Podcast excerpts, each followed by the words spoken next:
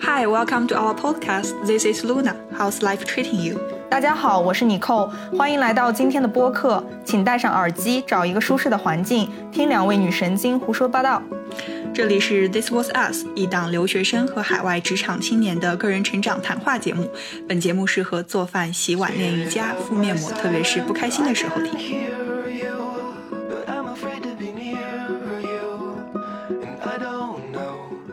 欢迎大家来到本期播客。这期播客我们又终于是时隔一年多，又回到了 Zoom 的平台上录。对，这这距离我们上一次是 Zoom 录已经应该过去了一年了啊。然后这一次，这一次 Zoom 也是因为我已经回到了国内，现在在北京的叫什么隔离酒店进行集中隔离，嗯然后隔离期间嘛，可以聊聊大天儿，对吧？但是刚刚我们在 catch up 的时候，尼克告诉我他还是很忙，因为在为就是还没有离上家嗯上上家的离职和下家的开始都做各种准备，唉。嗯，那已经回去了这么多天，感觉怎么样呀？其实目前来看还不错。其实今天是，呃，今天是星期五是吧？然后嗯我是上一周的星期六入住进来的，所以基本上是快一周的时间了。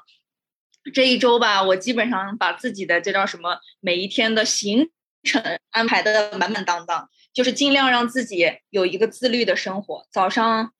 呃，就随着阿姨敲门说早饭好了，然后再随着呃护士阿姨小姐姐说要测核酸了，然后这这这这些这些闹铃都自动设好了，那我就可以起来吃早饭、运动、看书、开会、打电话，嗯、看视频。嗯我自己反而觉得，其实要比在家要自律很多啊，就是这是我的一个非常神奇的发现。就感觉隔离的过程就是不能出去，非常烦，但实际上我每天还活得比较自律，蛮开心的。那你在家的话，干扰是什么呢？在家的干扰也没什么干扰，就是在家会经常坐不住想出门嘛，然后呃，或者是在家就会觉得啊，我今天去哪哪哪开会了，去哪哪哪上班了，呃出去了，我可以第二天，呃或者是跟朋友聚会了，然后回来比较晚，然后就睡觉，然后第二天就会起得比较的晚，对吧？但现在就是我完全注重在个人的一个人的生活，就把自己一个人照顾的很好的状态，然后也不用去，嗯、也不用去安排那些需要面对面社交的时候，然后就就非常的所有的事情都在掌控之中，感觉也不是说以前不自律吧，只是说现在有更多的时间来做，因为也无聊嘛，对吧？所以有更多的时间要做瑜伽、敷面膜，然后让自己呃让自己开心起来，关注自己的身体健康什么的。嗯，你记得吗？我突然想到，我们当时刚录播客，也就是大概两年前，那个时候疫情开始的时候，我们也不出门，也有点像这样的监狱生活。然后当时你也是开始非常的自律，因为不用去通勤了，然后节省了很多浪费在路上的时间。这个时候，你有了更多的时间关注在自己身上，身体也变好了。对，是的。其实我感觉远距离工作或者是居家，反而当然，我觉得如果是比如说一呃一周，你要是周末出去几次，或者是周中出去几个小时，其实是蛮好的，是必要的嘛。毕竟要呼吸新鲜空气，要见阳光什么的。但实际上，当减少了和人的接触，或者是减少了一些不必要的出门的事情的话，呃，时间的话，社交，哎，对，不具不必要的社交，甚至是不必要的 commute，对吧？不必要的，不好意思，我们在机场附近，所以有很 很大的那个飞机的声音。然后就是减少了不必要的出门和通勤的时间。实际上，其他的呃时间你你是被自己优化了，因为自己要，如果你是一个比较自律，或者是你想成为一个比较自律的人，你会去想，啊，那多出来这些时间我去怎么利用啊，或者是甚嗯至是非常。呃，开心的花在自己身上，然后或者是非常开心的去放松、去享受。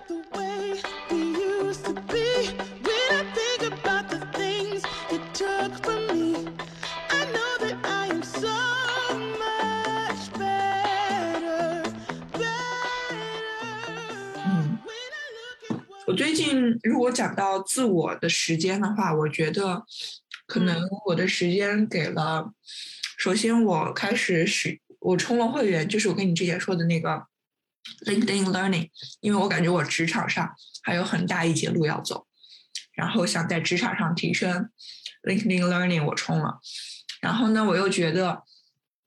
我自己需要一个考试去督促，于是我又报名了一个考试，好几千块钱呢，希望可以督促着自己到十二月份的时候可以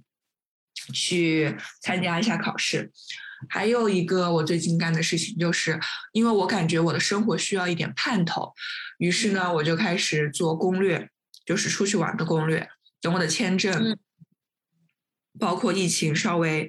呃，我有假期的时候，我应该是准备圣诞节前后去一个阳光多一点的国家去玩一下，所以我开始做那个国家的攻略，希望可以给我平淡的生活中每天抽个十到二十分钟一个，就是 motivation 吧。然后我还在做什么呢？啊，我还在研究，啊、还在研究什么来着？哦，我还在看剧，因为我最近发现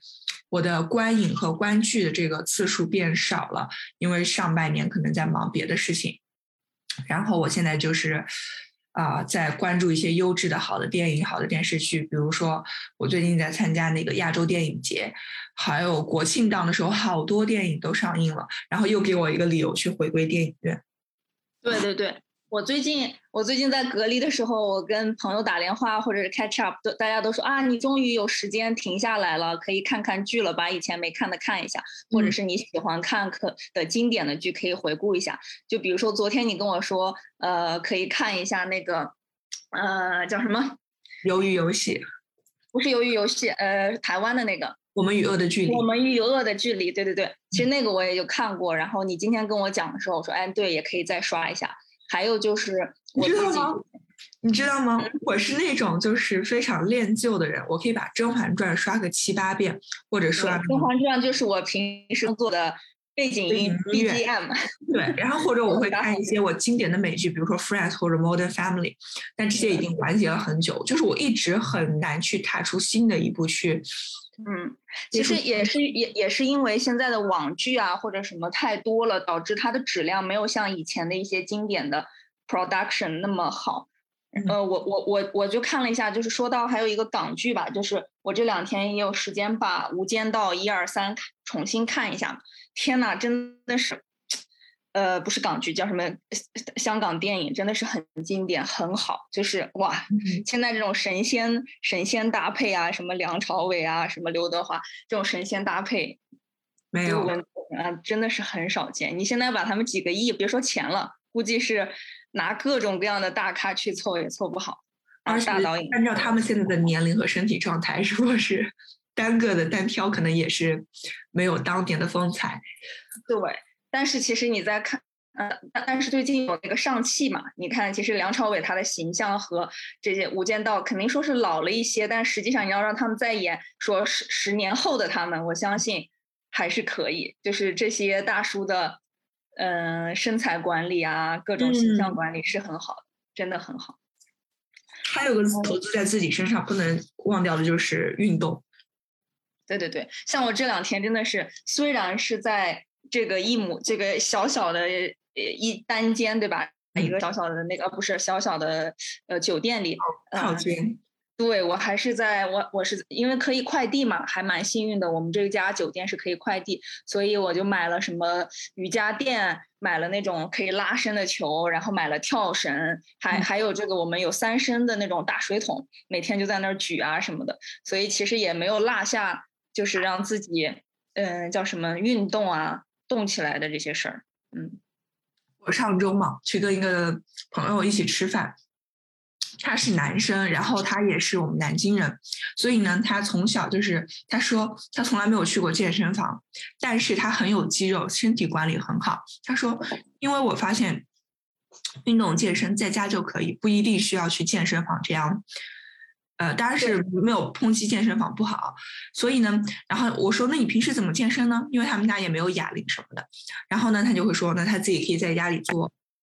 基本的俯卧撑，可以借助椅子做力量训练或者是什么什么，真的是利用家里的那些普通的家具。然后就去可以进行到一个身体锻炼的目的。对，就像你现在这个样子，我们现在在视频啊。然后我当时就觉得，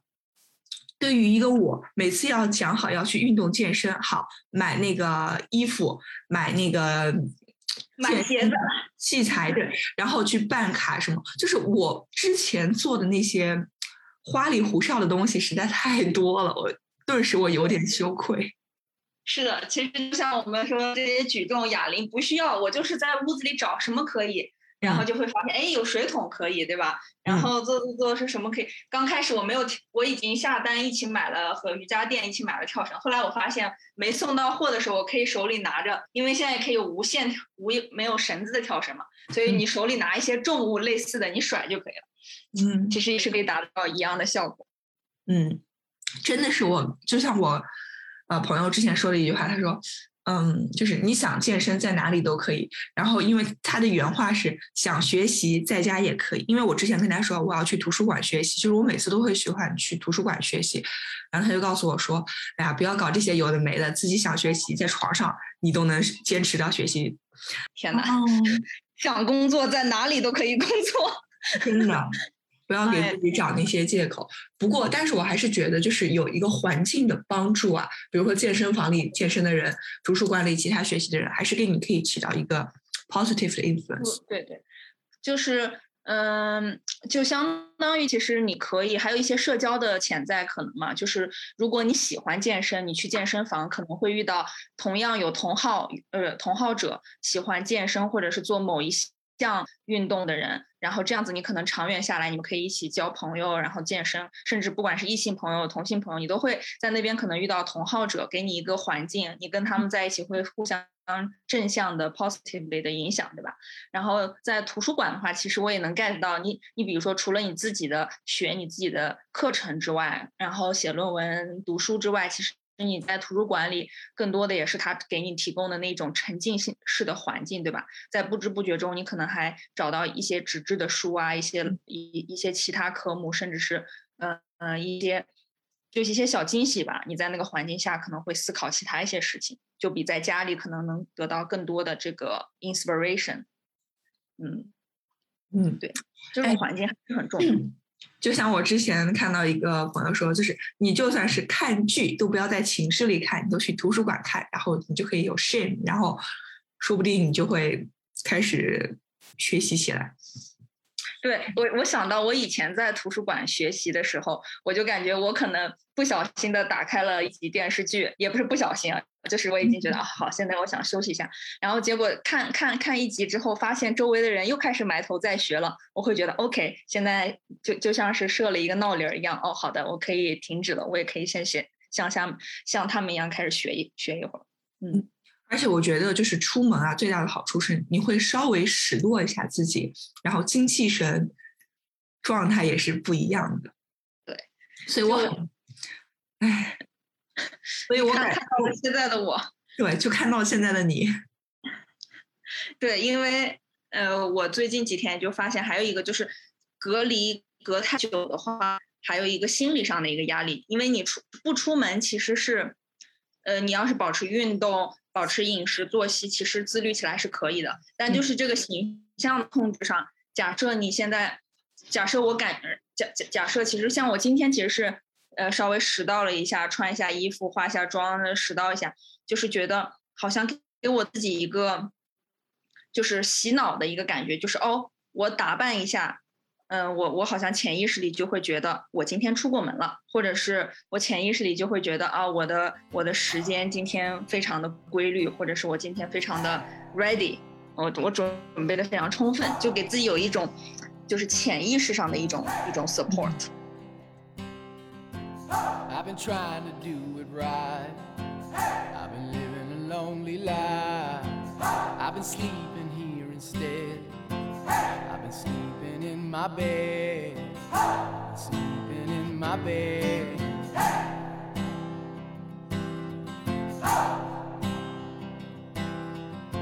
So show me family, all the blood that I will bleed.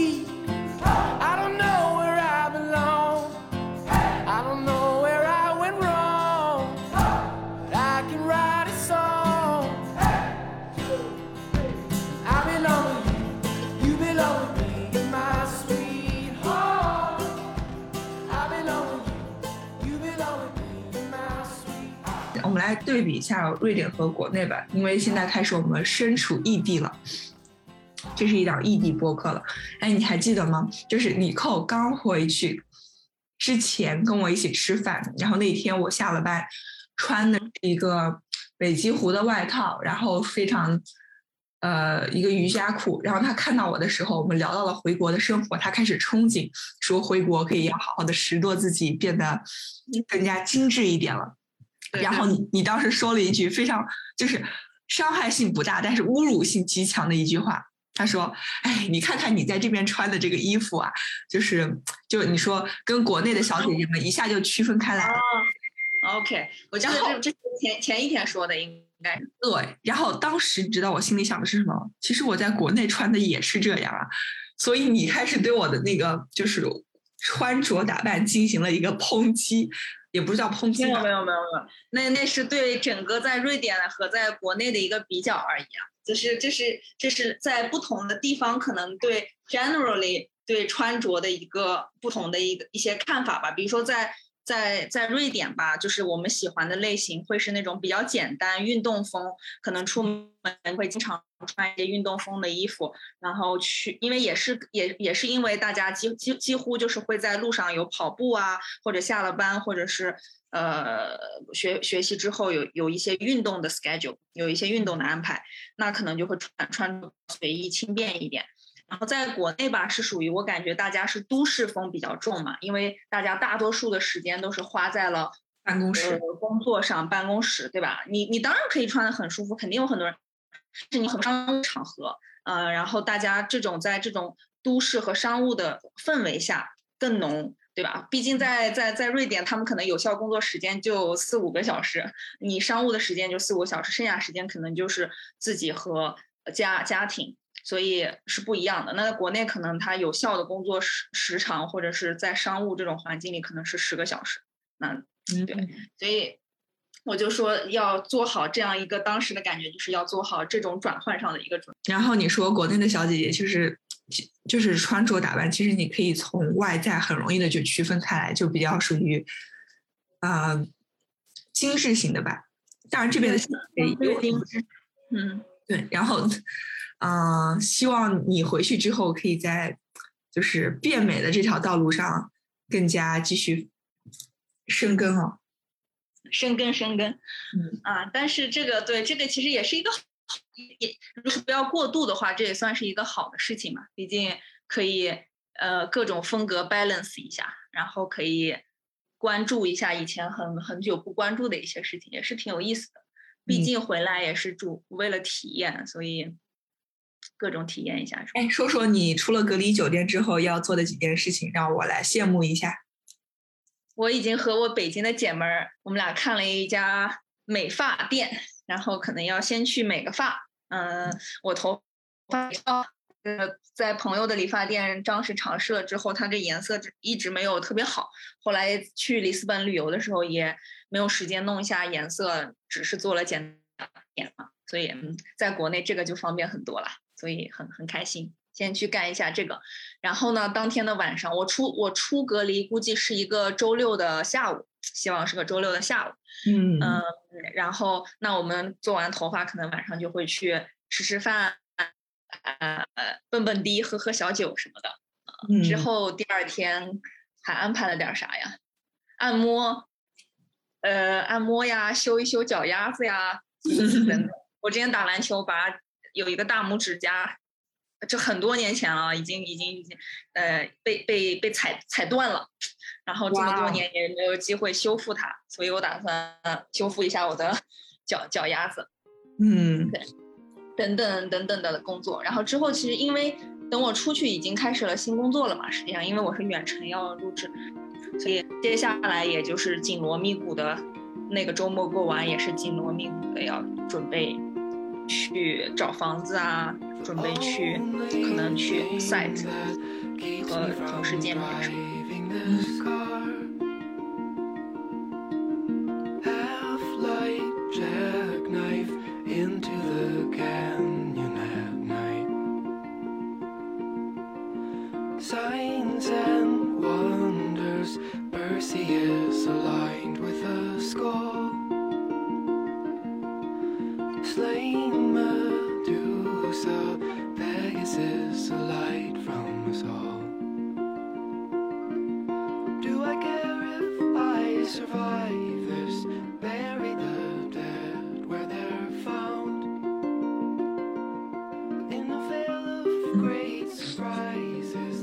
你知道吗？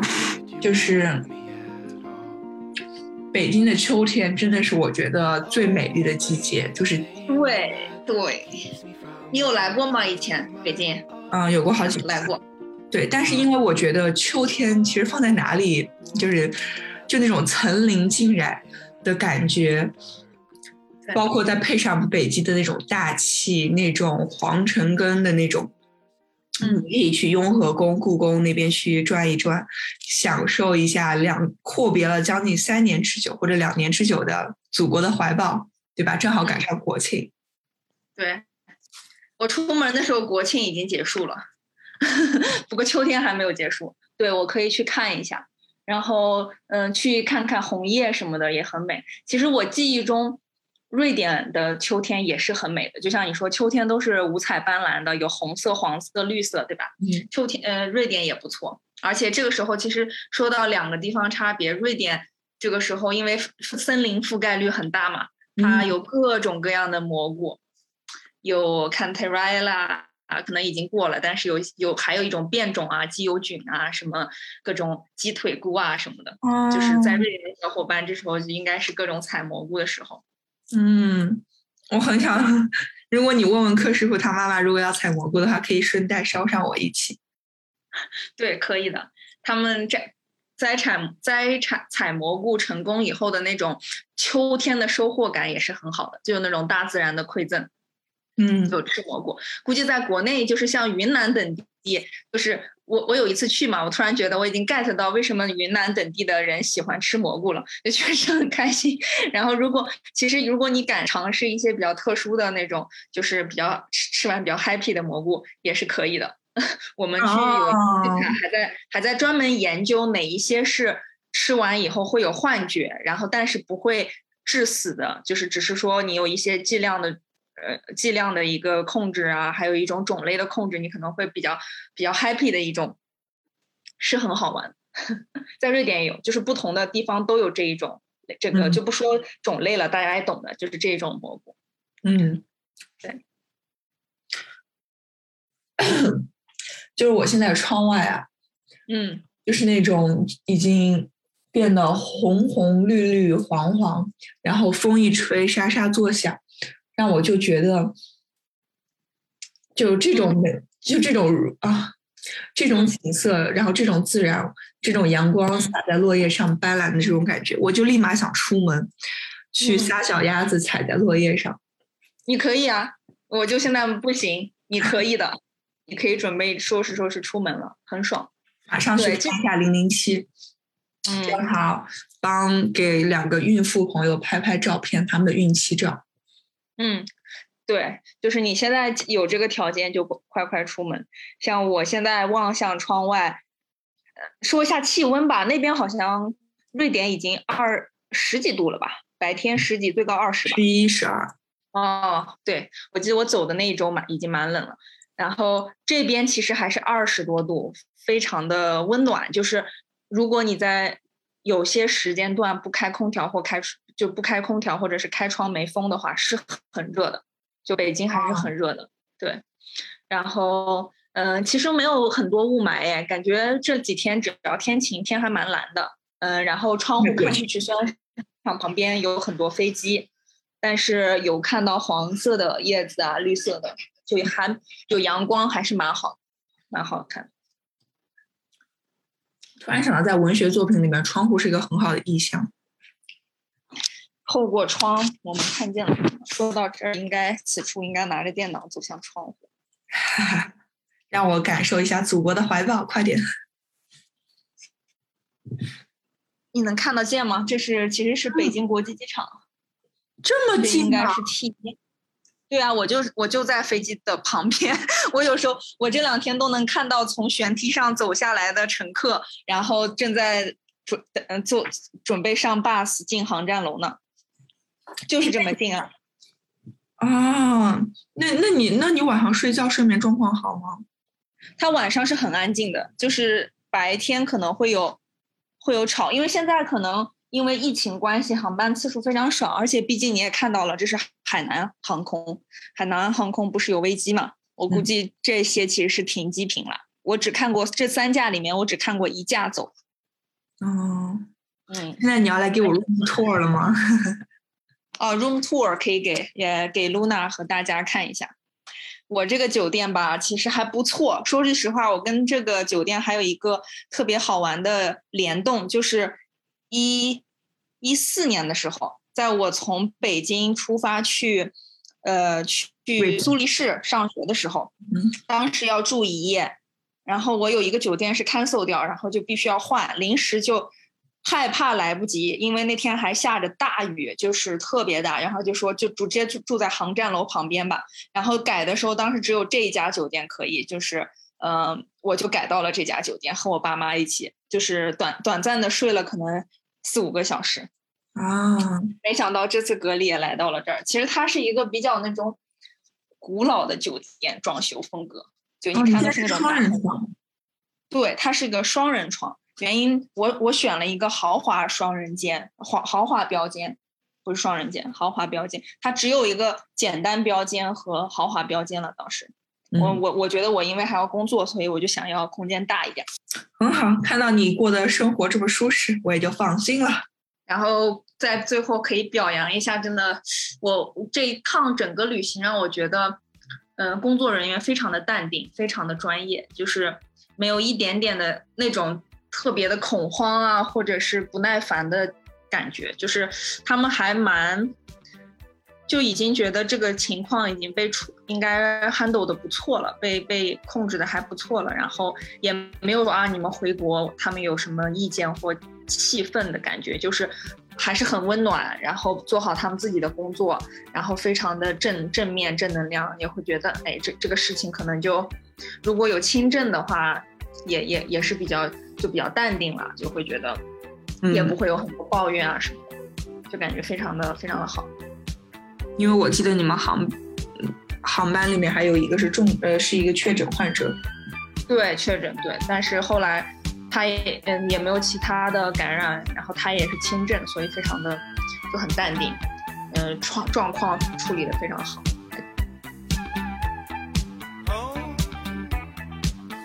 这个回国就告一段落了，接下来就要开展走花路的阶段了。走花路，然后接下来会各种各样的体验。咱们下一个季，就是不说下一个季度吧，年底我们可以想一想其他有意思的话题，多多分享。就我我在说咱们要录这一期之前，其实稍微看了一下，我们已经三十一期播出来的节目在西雅西马上。然后发现我们其实涉足了还是挺多各种各样的话题，然后在不同的场景，什么酒店啊，不是，呃，cafe，在路边儿各种地方，在家里，在远程都录过，试过各种形式。其实有时候质量可能音频的质量没有完美，但感觉还是挺丰富的，就是也挺挺有咱们咱们还是投入感情，还是蛮好的。走心了，老铁。走心了，走心了。然后希望也在听的听众朋友们也可以告诉我们一下，你们还喜欢听什么？有对，哎，其实我觉得一个很好的一个话题就是感情类，因为你忘记了咱们俩开始怎么从普通朋友变成好朋友的了吗？就是共享了感情的生活。对感情的生活。那一期播客，其实我有我有一个想法，我想和大家聊一下如何就是不能说搭讪吧，如何去跟朋友就是聊天，而不是简单的那种哎嘿 how are you 的那种，就是如何进行有效的对话。有效的对话，嗯，对，可以可以。而且其实我从后台还看到有一个，呃，有一个应该算是小哥哥给我们留言还是打招呼，说想听听。哦，是个男神，他说他不太会恋爱，想听听我们的意见，从女生的角度给给男生给一些，其实这也可以作为像你说的这个有如何有效的和人沟通的一个 subtitle 一个小话题啊，里面的一个 point。对，我们可以从女生的意见可以说一说，男生如果没有特别多恋爱经验，可以去怎么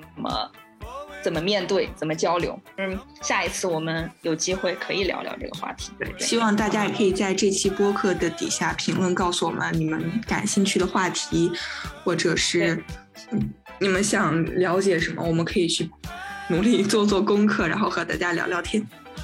对，是的。好的，那这一期节目就到此为为止吧，咱们下一期再见。下一期再见喽。